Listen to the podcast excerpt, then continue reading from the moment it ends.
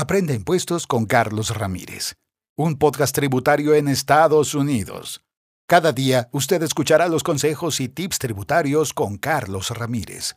Abróchese bien el cinturón y únase a este viaje de conocimientos y aprendizaje diario. No olvide suscribirse para que cada día esté más cerca del éxito. ¿Qué otros gastos? Los gastos deben ser ordinarios y necesarios. Mucha gente dice, ah, mi comida. Gasto ordinario y necesario. Si no, no como, no vivo, no. Ok. ¿Cuál es el concepto de lo que llamamos meals? Tiene que ser una comida que tenga un fin comercial. Ahora, ejemplo. Varias veces he puesto este ejemplo. Usted es un realtor.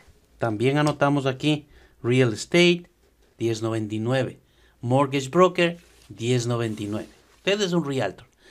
Usted está demostrando, mostrando, enseñando casas para su cliente que quiere comprar una. Y le da hambre, pues. El día sábado salió con este cliente y han visitado tres casas y ya es la una de la tarde. Tienen que visitar tres casas más, entonces paran en Panera y almuerza. Usted, que es el dueño de la empresa, paga el almuerzo. Usted gana, gasta 25 dólares en el lunch, en el almuerzo, para las dos personas. Esto tiene un fin comercial.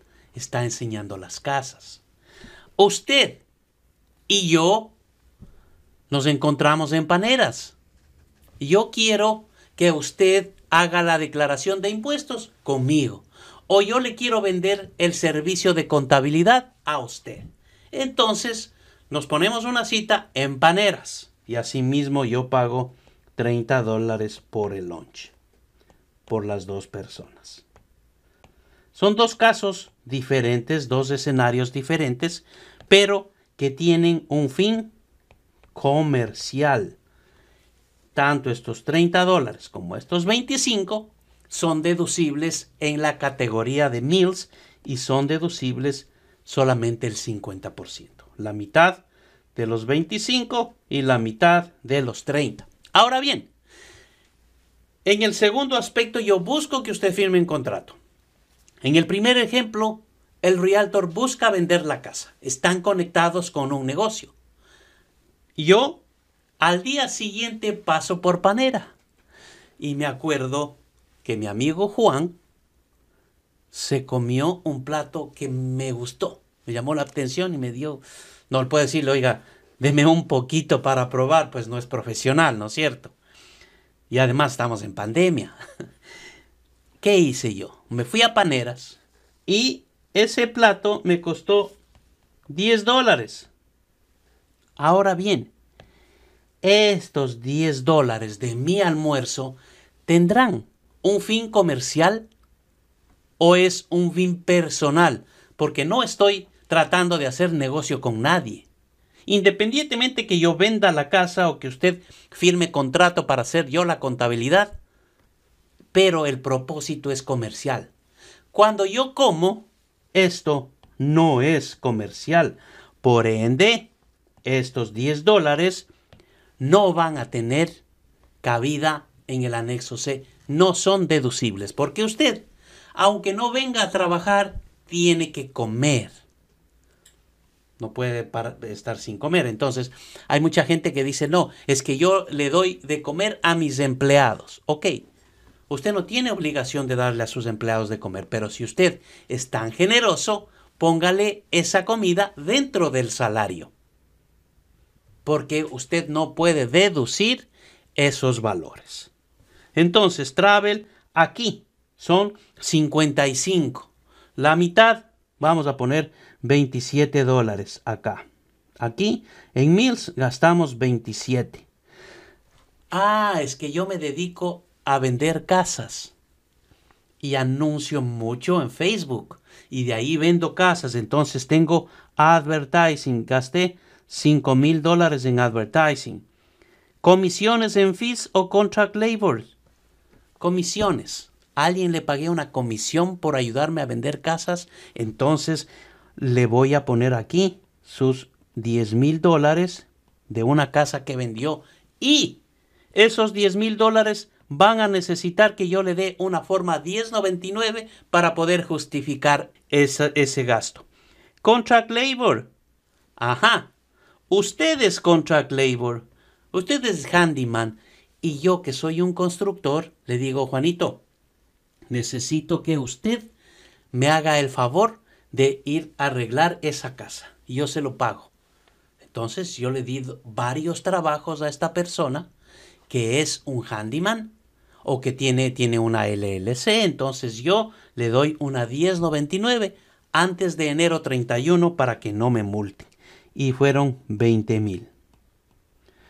Depletion es el desgaste de los recursos naturales. Depreciación, si yo tengo activos, yo tengo una cámara de video con la que estoy haciendo esto, entonces eso me da un ciclo de vida de tres años. Me costó 300 dólares. Cada año la depreciación va a ser en línea recta. Voy a deducir 100 dólares por año. Usted se compra un auto para la empresa y el auto está a 5 años plazo. ¿Qué pasa con esto? Yo no puedo deducir los pagos porque estoy deduciendo la depreciación del activo. Mire cómo se va armando el rompecabezas del income tax. Entonces, en depreciación, yo gasté, qué sé yo, 10 mil dólares más. Employee Benefit Program. Si yo no tengo empleados, no voy a tener beneficios de empleados. Insurance. Pero los, aquí entre paréntesis dice Other than Health. Aquí voy a poner el seguro de Workers' Comp si tengo, el seguro de liability si tengo, el seguro de los autos si tengo. Pero yo pago el seguro de salud. Como empleado por cuenta propia, yo puedo pagar y es deducible. Pero no es deducible en el anexo C. Por eso dice entre paréntesis otro, pero no de salud. El seguro de salud, el gasto del seguro de salud, lo voy a deducir afuera, en los ajustes. Se llama above the line deductions arriba de la línea mágica, que la línea mágica es el AGI, el Adjust Gross Income, el ingreso bruto ajustado. Todos estos gastos como el seguro de salud, la mitad del Self-Employment Tax, los IRAs, eh, los gastos como profesor, que son 250 dólares para él y 250 dólares para ella si son eh, los dos profesores los pagos de intereses estudiantiles, entre otros. Esto es los ajustadores que le van a bajar. Por eso es que, en cambio, cuando usted gana una W2 y ganó 100 mil, esos 100 mil son el AGI, porque no hay ningún ajustador como el, la mitad del seguro social o el, el seguro de salud, que le ajustan, le bajan el ingreso bruto ajustado. ¿Se da cuenta? cómo vamos armando esto. El mortgage, intereses, pero aquí dice intereses de mortgage solamente, no confunda, no de su casa, solamente si usted compró la oficina y puede y tiene una hipoteca, el interés de la hipoteca es deducible. Aquí se pone eso. Office expenses. Yo prefiero ingresar a la parte donde dice other expenses y poner todos los gastos que son, como por ejemplo, un gasto de oficina es el pago de la energía, un gasto de oficina es el pago del cable. Entonces yo no quiero poner así, sino le pongo todo. Recuerde, las utilities son diferentes. Utilities son solamente servicios públicos. Utilities no es el cable. Utilities no es la alarma, son gastos de oficina. Pension Profit Insurance Plans, si usted tiene planes de jubilación.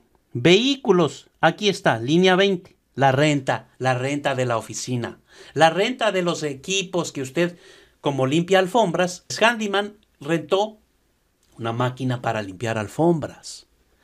Es Realtor. Va a vender una casa, no le puede vender la casa sucia.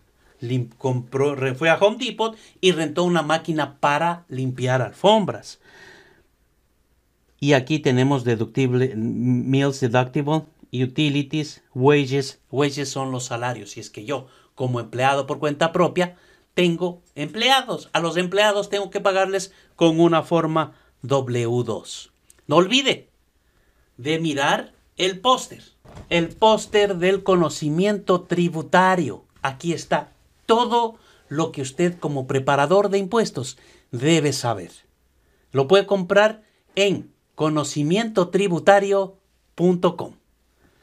Esto es cómo trabaja el anexo C. Digamos que aquí tuvimos todos los gastos relacionados, fueron de 50 mil. El valor que yo tengo en la línea 31 es de 50 mil. Con ese valor, usted puede mirar y puede solicitar, si es que esta persona, handyman, no pudo trabajar en la pandemia. Entonces vamos a solicitar la forma 7202. Y aquí veremos cuánto nos pueden dar sobre este mismo reembolso. En el siguiente capítulo vamos a analizar el anexo A, el anexo B Amigas, amigos, no se olvide, el éxito llega con el aprendizaje. Le espero en el siguiente capítulo. Aprende impuestos con Carlos Ramírez, un podcast tributario en Estados Unidos. Cada día usted escuchará los consejos y tips tributarios con Carlos Ramírez. Abróchese bien el cinturón y únase a este viaje de conocimientos y aprendizaje diario. No olvide suscribirse para que cada día esté más cerca del éxito.